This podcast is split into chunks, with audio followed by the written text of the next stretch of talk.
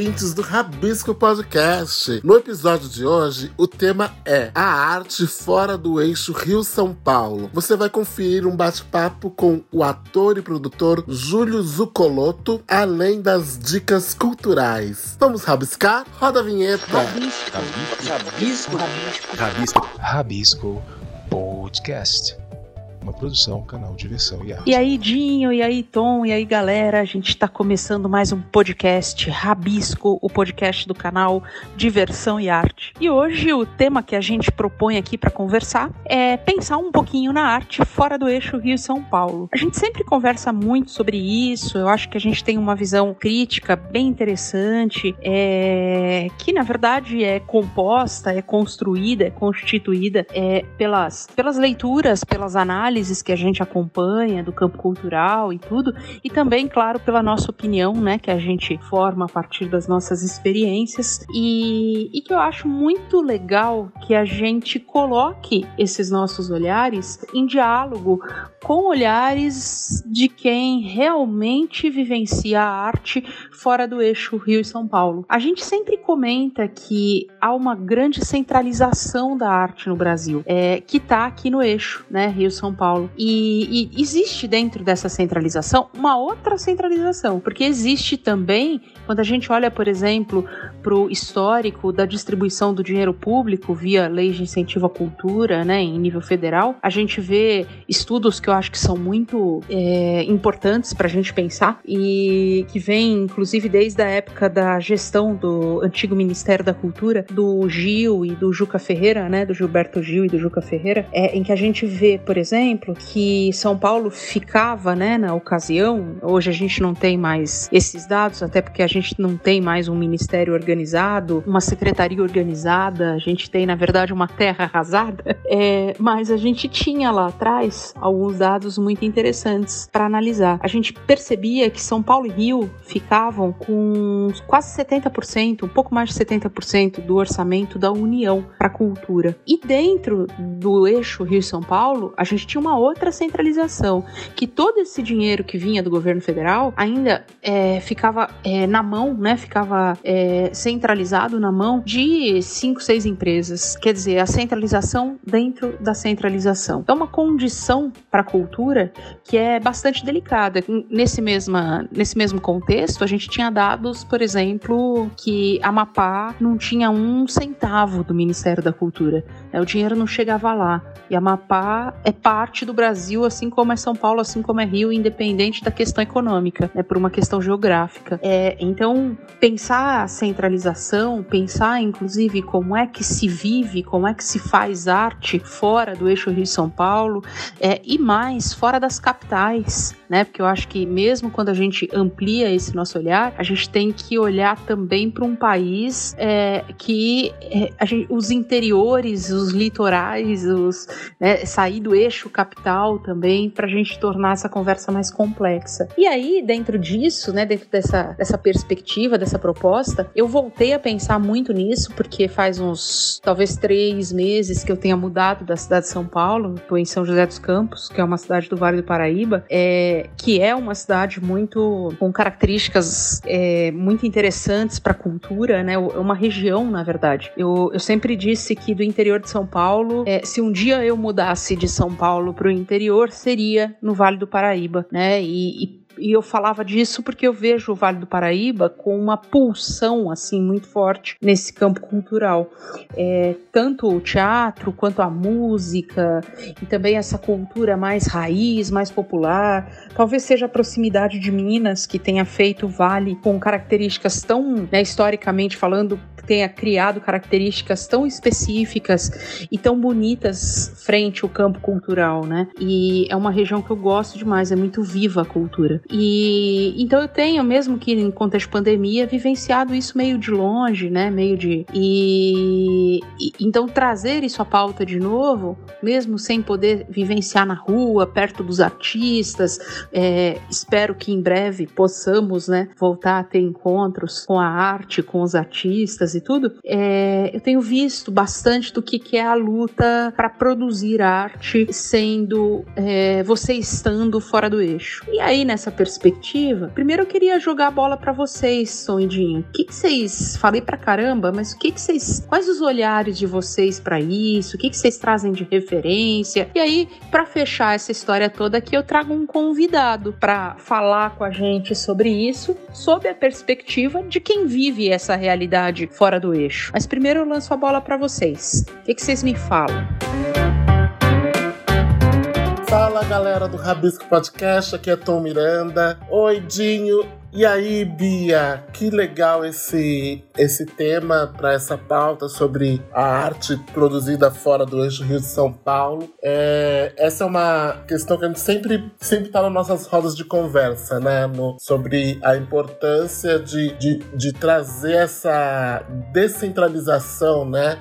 Do, do, do, do poder econômico mesmo para as produções que, que geralmente sempre está concentrado no, nesse nosso eixo Rio-São Paulo. Eu, ano, o ano passado, eu, eu tava é, é, com a prestação de serviço de produção lá no Itaú Cultural, né? E eu acabei conhecendo muita, muita, muitas artistas e produtores de outros lugares do, é, do Brasil, né? E, e, e acho que é, esse, é, esse contato com esses artistas e esses produtores é, ampliou um pouco mais a minha visão sobre a importância disso, né? Da, da, dessa descentralização. O, o, e aí eu queria falar um pouquinho sobre esses editais, sobre esses, é, é, é, essas iniciativas de, alguns, de algumas empresas ligadas é, é, fortemente com a cultura, que acaba proporcionando, tentando proporcionar e diminuir esse, esse, essa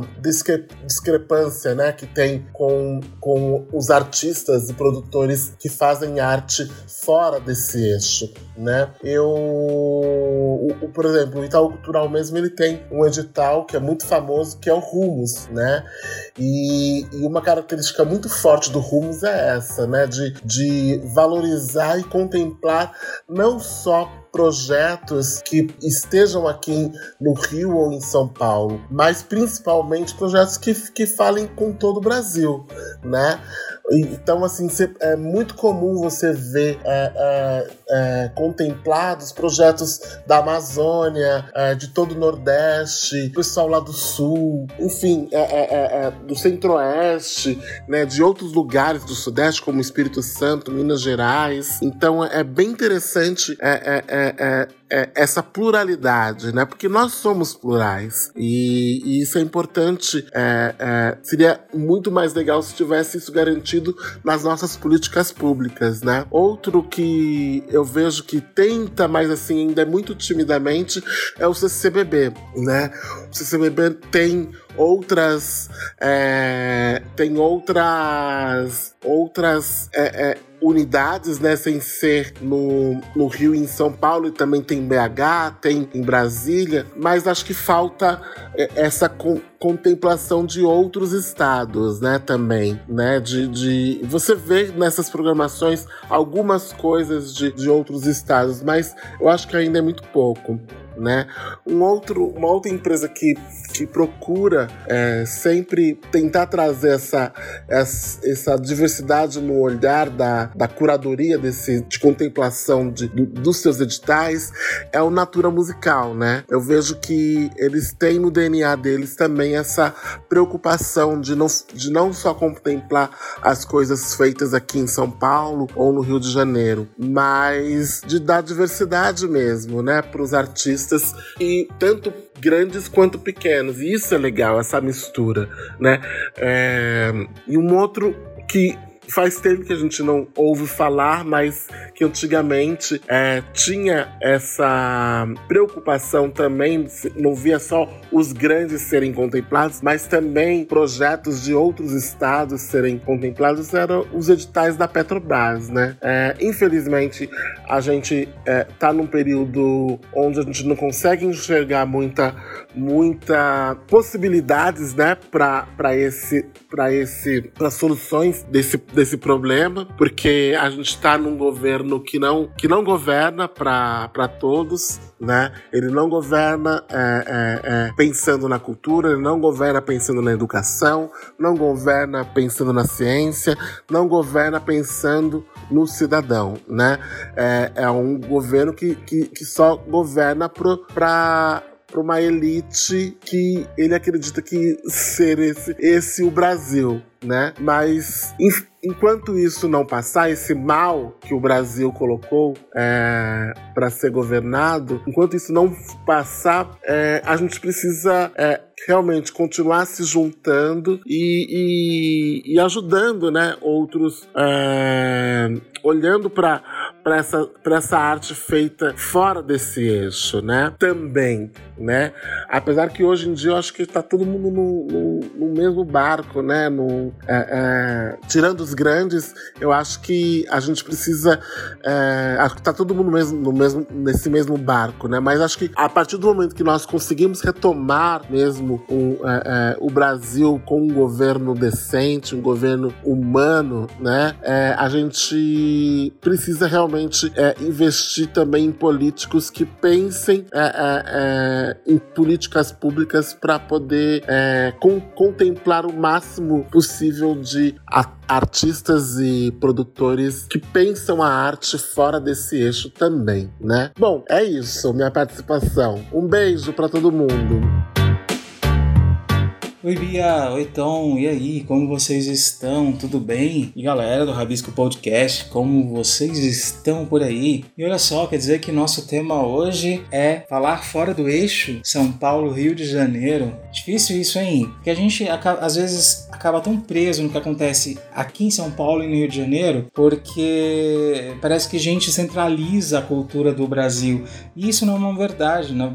pelo contrário, é total contrário, na verdade, né? Eu lembro de uma fase da minha vida que eu pude viajar pelo Brasil quase que de ponta a ponta, desde Rio Grande do Sul, Paraná, Bahia, Minas Gerais, São Luís do Maranhão, Piauí, enfim, são tantas regiões que eu pude visitar em cada uma eu pude conhecer um pedacinho daquela cultura, daquele lugar e o que está sendo produzido também na cultura deles. E é legal porque eu, a, essa citação, a cultura deles, na verdade é a nossa cultura, que ela tem essa grande alcance, essa grande diversidade. E isso que é legal, é essa diversidade. E ver que cada lugar produz coisas muito bacanas. Visto falando em cinema, que eu acho que é uma das minhas maiores paixões, é, Rio Grande do Sul, a região toda do Sul tem uma produção muito bela em cinema. Tanto é que uma das maiores premiações no cinema nacional vem do Sul, em Gramado, e o Nordeste também tem um polo cultural de cinema muito bacana. Tem grandes exemplos cinematográficos que vêm do Nordeste. Eu acho engraçado que, mesmo pensando é, voltando aqui para o eixo São Paulo Rio de Janeiro, a gente consome muita coisa e muita história que vem e que traça esse caminho fora do eixo Rio São Paulo. É super engraçado ver que as, as novelas de maior sucesso elas aconteceram no Nordeste. Tieta, por exemplo, Rei do Gado é outro exemplo, Pantanal, que agora ganha uma nova produção na Rede Globo, e também é, narrou histórias e foram grandes sucessos que não estiveram aqui em São Paulo e Rio de Janeiro. Isso é muito bacana, isso até é um ponto a se analisar. A gente consome tanta história que vem de outros polos, e mas que, que são consumidas aqui e que são construídas aqui, mas que vêm de lá, que são, é, são histórias de lá. Isso é interessante. E o polo cultural do Nordeste, em termos de cinema, também é muito rico. Acho que vale conferir, vale conhecer um pouquinho do que eles estão produzindo por lá. Grupos teatrais famosíssimos também de outras regiões e que são ótimos e fantásticos, são super exemplos nacionais. E quando a gente vai abrindo esse leque fora do eixo aqui, você vai encontrando, encontrando referências, encontrando toda coisa bacana. Poxa, que lembrança legal. Então é isso, gente. Eu recomendo, viu? Dá uma buscada aí o que o cinema do Nordeste tem produzido que vai valer a pena. Ótimo tema, Bia. Super gostei. Muito bom, é isso mesmo, interessantíssimo que vocês disseram. É... Sob essa perspectiva do olhar de quem realmente vivencia, porque a gente fala, mas a gente sempre fala, é... por mais que a gente construa crítica, a gente sempre fala sob a ótica de quem está Nesse, nessa referência do eixo, né? A nossa fala é de São Paulo, né, em grande parte.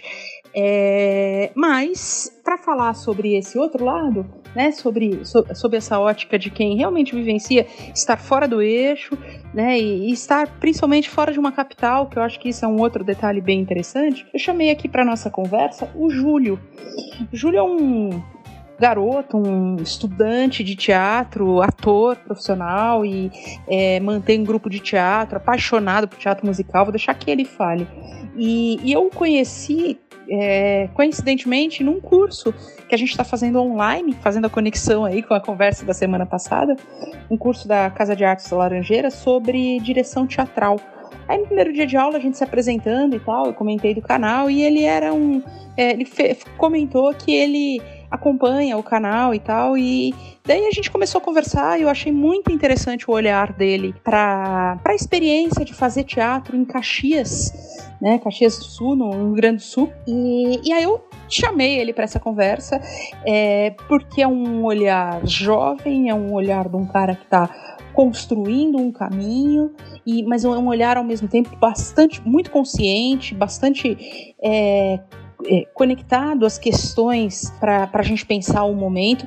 E, e e um olhar muito potente, porque vocês vão ver, né? Eu acho que ele tem uma. O, o acreditar na, na, mesmo em condição de pandemia, né? Numa, numa construção de uma realidade, que a gente vem vivenciando isso. A própria relação com um curso como esse da Cal é uma experiência de. É, a pandemia é terrível, sem a menor dúvida, ela é uma preocupação, sem a menor dúvida, principalmente uma questão de para arte sobre é, a é, como, como vão viver os artistas, os, os técnicos, como têm vivido, né, qual é a realidade deles, mas ao mesmo tempo ela traz profundas transformações e um potencial muito grande com ela, né, diante das transformações. Então vou chamar aqui o Júlio para nossa conversa. Júlio, bem-vindo, obrigadíssimo por topar essa parada aqui com a gente. E eu queria começar, Júlio, perguntando para você é, um pouquinho do seu da, da sua história, né? Como é que se deu o seu encontro com a arte, com o teatro? Oi, gente, tudo bem? Meu nome é Júlio, eu tenho 19 anos e eu falo de Caxias do Sul, Rio Grande do Sul. E eu tô começando agora, né? Sou iniciante nesse meio de produção teatral independente. E eu estudo fazendo cursos livres, música e teatro há um tempinho já. E a arte sempre esteve muito presente na minha vida, desde criança. É, minha mãe não tinha muitas condições quando eu era menor, então a gente meio confeccionava os brinquedos, fazia vários uh, recortes, esculturas com argila. Então sempre foi uma, uma experiência muito legal, muito divertida. Mas o teatro, ele veio para mim aos sete anos, quando eu fiz uma, uma oficina. Fiquei muito interessado, gostei muito. Porém, não fiz por muito tempo. E eu retomei a fazer as, as oficinas de teatro aos 11 anos. E aí sim, fiquei encantado e decidi que queria ser ator. Comecei a estudar e até hoje não parei mais. É, até que depois de um tempo fazendo essas oficinas, eu descobri que eu tenho montagem musical e nunca tinha cantado na minha vida e comecei a, a me interessar pela música, assim, né? mais, mais pelo canto. Até hoje eu gosto muito de cantar. Então comecei a fazer aulas de canto, me interessar mais por música e foi assim que as coisas aconteceram, né? Sou muito apaixonado pelo meio de teatro musical, acho a magia dos musicais incríveis e é isso. Legal, Júlio. E aí, já puxando para essa, essa pauta de hoje, o eixo Rio-São Paulo, de certa forma, ele embaça, se é que posso dizer assim, a cena cultural brasileira, porque ele mediatiza o que acontece nas duas capitais na mesma medida em que ele acaba escondendo a produção de outras partes do país. Me fala um pouquinho sobre o contexto cultural da sua cidade e da sua região. Como é que você sente essa história? O contexto cultural que eu vivencio aqui em Caxias mesmo, é, eu presencio que existem vários grupos que fazem já esse trabalho né, de, de grupo independente, com montagens independentes, como é, o grupo EBA, TG Teatrando, Kiki Procó, entre outros, que realmente fazem os seus espetáculos, é, apresentam e levam também para outras cidades, mas também eu acredito que a grande massa são escolas que acabam fazendo né, suas amostras e dando espaço para os alunos também poder mostrar o que eles estão estudando, o que eu acho muito legal, porque desde, de, desde cedo é, esses alunos já começam a ter contato mesmo com o público e convidam é, as pessoas que querem assistir as obras, então eu acho bem bacana isso. Claro, às vezes vem também pessoas do eixo apresentar coisas aqui, é muito raro, mas eu sinto que Caxias é uma cidade que tem muitos artistas, porém a gente às vezes acaba não valorizando corretamente esses artistas, né? Como já estamos numa cidade pequena, já é difícil é, ser artista, né?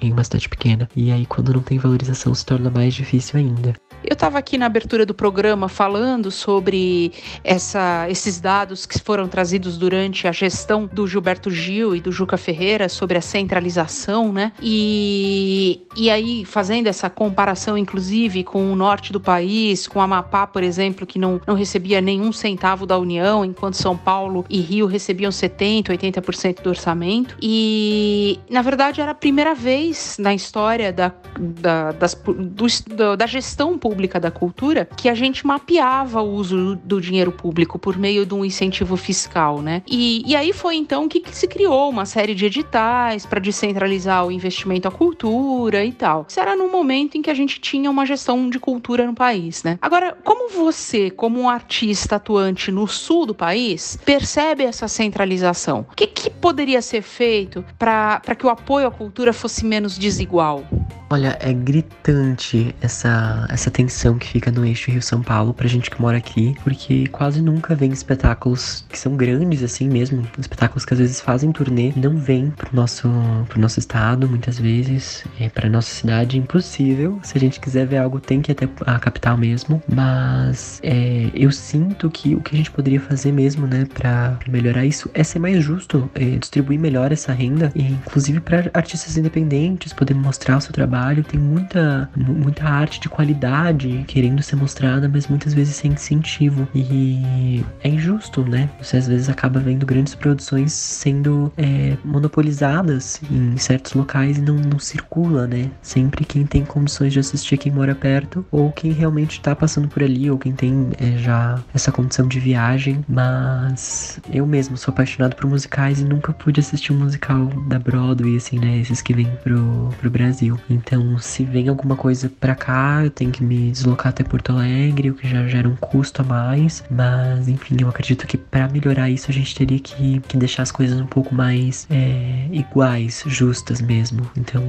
abrindo mais editais, podendo gerar mesmo esse, esse lugar, esse espaço para o artista independente mostrar o seu, o, seu, o seu trabalho, né? E como você tem vivenciado, como você tem vislumbrado a arte que é produzida no contexto de pandemia, Júlio? Agora, nesses últimos meses de pandemia, pandemia eu venho percebido vários aspectos, alguns bem positivos e outros até pouco negativos. É, eu sinto que com a pandemia chegando, o artista ele teve que se reinventar, né? A gente sempre tá se reinventando, a arte ela sempre vai existir, independente do, do tempo, né? Mas percebi que muito mais, uh, muito mais pessoas queriam mostrar seu trabalho em lives, em vídeos, né, nas redes sociais em si. Então, acho que isso foi legal para, para ter mais visualização mesmo. A gente consumiu mais arte, eu falo por mim. É, comecei a assistir mais shows, é, escolas postando trabalhos antigos que eu infelizmente não tinha conseguido assistir. Então, isso foi uma coisa muito legal, assim, conseguir apreciar mais, conseguir assistir mais, conseguir é, valorizar mais. Mas ao mesmo tempo que eu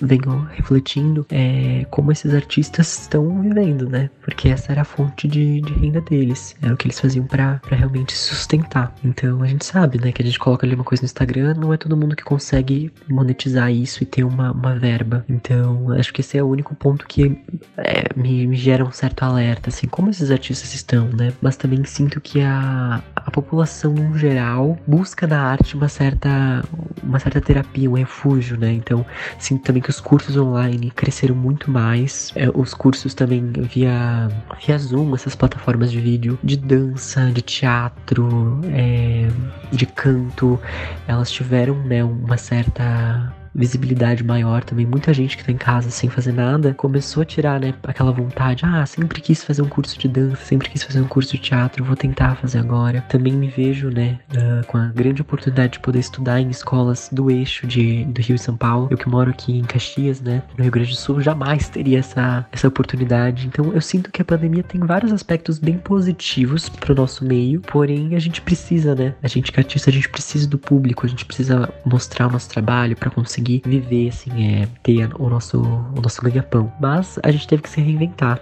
É, são tempos difíceis mesmo, mas vai passar muito legal. A gente falou aqui com o Júlio Zucoloto, é um artista de Caxias, no Rio Grande do Sul, com esse olhar é, jovem, potente, bonito, do artista que constrói, que resiste, que não se desconecta de, uma, de condições né, que estão postas sobre a realidade. É, eu acho muito interessante a gente abrir essas janelas e, e entender o Brasil sob essas perspectivas, né? Nós somos muitos Brasis. E muito legal, Júlio. Obrigada pela sua participação. Valeu mesmo. Espero que vocês tenham gostado, gente. É, Tom e Dinho. É, acho que é, é, é, uma, é uma conversa que, que daria horas, né? Pra gente levar.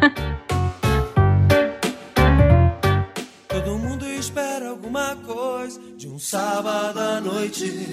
Bem no fundo, todo mundo quer zoar. Todo mundo sonha em ter uma vida boa. Sábado à noite, tudo pode mudar. Suas dicas culturais no Rabisco Podcast. Um oferecimento canal de versão em arte. A sua identidade digital brasileira. Fala galera, aqui é Tom Miranda, de novo, e agora eu vou trazer minhas dicas culturais dessa semana. A minha dica cultural hoje são três documentários que eu assisti e que eu achei eles formidáveis. O primeiro é o Axé Canto do Povo de um Lugar, direção do Chico Kertés, e ele é de 2017 e está disponível na Netflix. O documentário ele fala desse, desse gênero musical Axé Music, que é originário da Bahia e considerado hoje um dos movimentos musicais mais globalizados do mundo. O Axé é um ritmo musical que carrega em sua essência boa parte de todo o sincretismo musical e cultural baiano. Ele traz entrevistas maravilhosas com tipo como Carlinhos Brau, Caetano Veloso, Gilberto Gil, Ivete Sangalo, é, Luiz Caldas e toda a galera, Daniela Mercury e toda a galera que, que fez é, acontecer este, este ritmo musical da, da Bahia, o Axé Music. Então, assim, pra você que gosta de música, gosta de saber é, e quer saber um pouquinho mais como nasceu o Axé Music, você precisa assistir esse, esse filme. Axé, Canto do Povo de um Lugar, direção de Chico Kertés tá bom? Meu próximo documentário que eu assisti, ele foi lançado essa semana, que é o Narciso em Férias, direção do Renato Terra e Ricardo Calil e produção da Paula Lavini, com o grande maravilhoso Caetano Veloso. Ele tá disponível no Globoplay, tá? O, o Narciso em Férias é um filme que fala do passado do, do Brasil por meio das memórias do Caetano Veloso, né? Sobre sua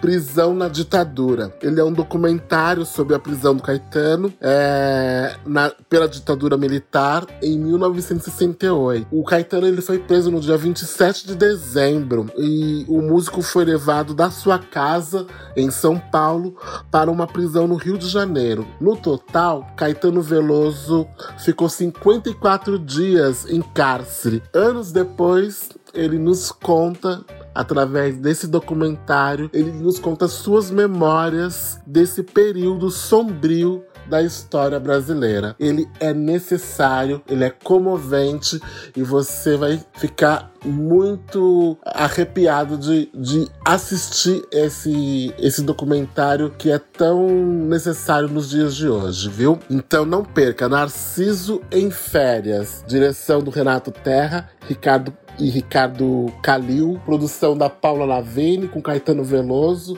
lá no Globoplay, tá? E o último documentário que eu queria é, indicar também está no Globoplay e chama Dentro da Minha Pele com a direção do Tony Venturi e da Val Gomes. Ele também é de 2020 e ele, ele narra a, a história de nove pessoas comuns com diferentes tons de pele negra que apresentam seu cotidiano na cidade de São Paulo e compartilham situações de racismo, desde os velados aos mais explícitos. Eu achei esse, esse, esse documentário maravilhoso, é, forte, profundo e que traz um, um, um, um tema que está em pauta, né? Que é sobre o racismo. E eu achei interessantíssimo porque são várias pessoas, é um corte que os dois diretores fizeram, né? É, de pessoas que, que vivem aqui em São Paulo e que, e que é, é, por, por terem diferentes tons de pele, enfrentaram diferentes tipos de racismo, né? E, mas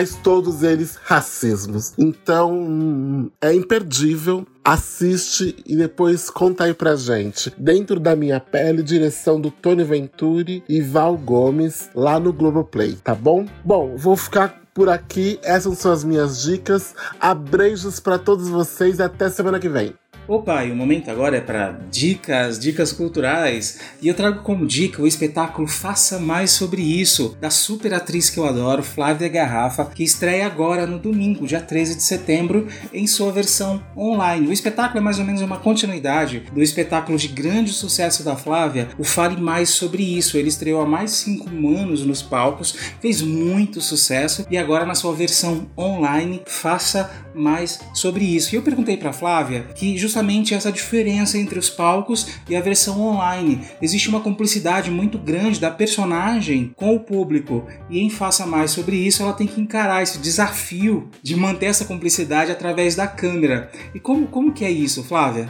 Realmente, é, a cumplicidade do teatro em si com o público, ela não existe no online, né? Mas a gente está tá tentando, né, fazer vários outros artifícios para que a gente possa sentir as pessoas muito perto, né? E eu não posso contar quais são alguns, porque senão vai estragar a surpresa. Mas a necessidade de fazer eu faça mais sobre isso online mesmo foi porque eu, na peça, né? Eu, eu começo falando sobre o poema do Drummond, do caso do Drummond de Andrade, né? Que ele fala sobre a pedra no meio do caminho, né? Tinha uma pedra no meio do caminho, tinha uma, no meio do caminho tinha uma pedra, tinha uma pedra no meio do... E aí a Laura, a psicóloga que eu interpreto, fala assim, gente, mas tira a pedra, fica reclamando o poema inteiro, tinha uma pedra, vai lá, arregaça as mangas, faz alguma coisa, tira essa pedra. E aí pensando nisso, pensando na peça como um todo, que a gente já estava ensaiando no presencial tal, eu pensei, cara, eu não posso não fazer. Eu não posso não fazer, porque eu preciso mostrar que é preciso fazer apesar de tudo né? Então eu voltei para São Paulo, do Rio de Janeiro, que eu tava lá, né, passando a quarentena com a minha, o meu marido, né, tal. Voltei e falei, cara, eu vou fazer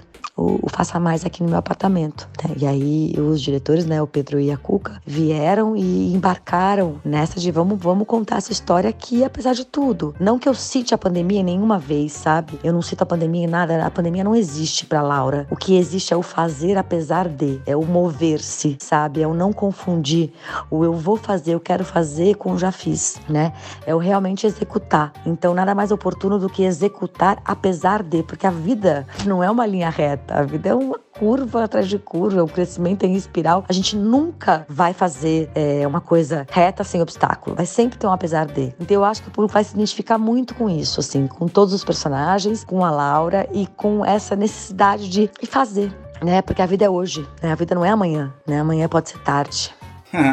Verdade, simplesmente fantástico. Realmente é agora, a vida acontece agora e vamos lá. E eu sou meio suspeito para falar, porque eu adoro esse espetáculo. Eu assisti na, lá na primeira temporada, há mais de cinco anos atrás. Voltei a assistir recentemente, pouco antes da pandemia. Nós temos até um programa gravado de bastidores, um papo com a Flávia sobre o espetáculo. Acho que vale conferir lá no canal diversãoearte.com.br. Procura lá que você vai encontrar esse programa nos bastidores do espetáculo. Fale mais sobre isso. E agora, o Faça Mais sobre isso. Eu tenho mais uma pergunta, Flávia. E você nos recomenda a gente embarcar e entrar nessa terapia com você? eu recomendo sempre. Eu não acho que terapia é para todo mundo, tá? Eu acho que é para algumas pessoas e acho que às vezes outras pessoas se encontram no autoconhecimento fazendo um curso, fazendo esporte, fazendo uma aula de artes. Agora mergulhar para dentro de si, eu acho que é pode ser divertido, interessante e evolutivo né? Então, às vezes, o que, eu, o que eu penso mesmo, assim, do fundo do meu coração é que se você tá em casa é, e quer se divertir, compre o seu ingresso, entra na peça. É uma experiência única que faz parte de 2020. É como os artistas estão se, se ajeitando, né? E ao mesmo tempo que é uma experiência artística, é uma experiência de reflexão, como toda experiência artística, é uma experiência de humor, como nem toda experiência artística, né? O meu, o meu conselho é mergulhar no autoconhecimento através do humor pode ser a arma mais eficaz que existe existe. E nesses tempos em que a gente está muito é, introspectivo e muito pensando né, no que será daqui para frente, nada mais importante do que refletir sobre a ação, né? E é uma ação depois da outra, depois da outra. Enfim, eu tô um pouco teórica, parece que é um pouco chata a peça, mas a peça é uma comédia reflexiva, né? Igual eu fale mais sobre isso. E que eu tenho certeza que vai passar rapidinho e que a experiência de estar online é, com uma atriz na casa dela, fazendo, fazendo a peça e tudo mais, pode ser muito rica e pode ser muito muito proveitosa. Então eu espero você na sala do Zoom, no Simpla, para assistir comigo. Faça mais sobre isso. É uma estreia, né? Nós vamos fazer só quatro únicas apresentações que você vai ter a chance de rir, refletir, se enxergar, enxergar o outro. E eu acho que mais do que tudo isso, espero sair da peça querendo fazer. Muito bom, gente. Obrigada, viu? Oh, nós que agradecemos, Flávia. Muito obrigado pela sua participação aqui. E fica o convite para todos. Acessem lá www.simpla com y, simpla.com.br barra faca mais sobre isso, ou você pode ir direto no www.simpla.com.br e procurar Faça Mais sobre isso, que você vai encontrar lá os detalhes para adquirir o seu ingresso e assistir esse super espetáculo e dar boas gargalhadas e, como a Flávia disse, sair com vontade de fazer, de acontecer e agora. É isso aí, essa foi minha dica. Abraço!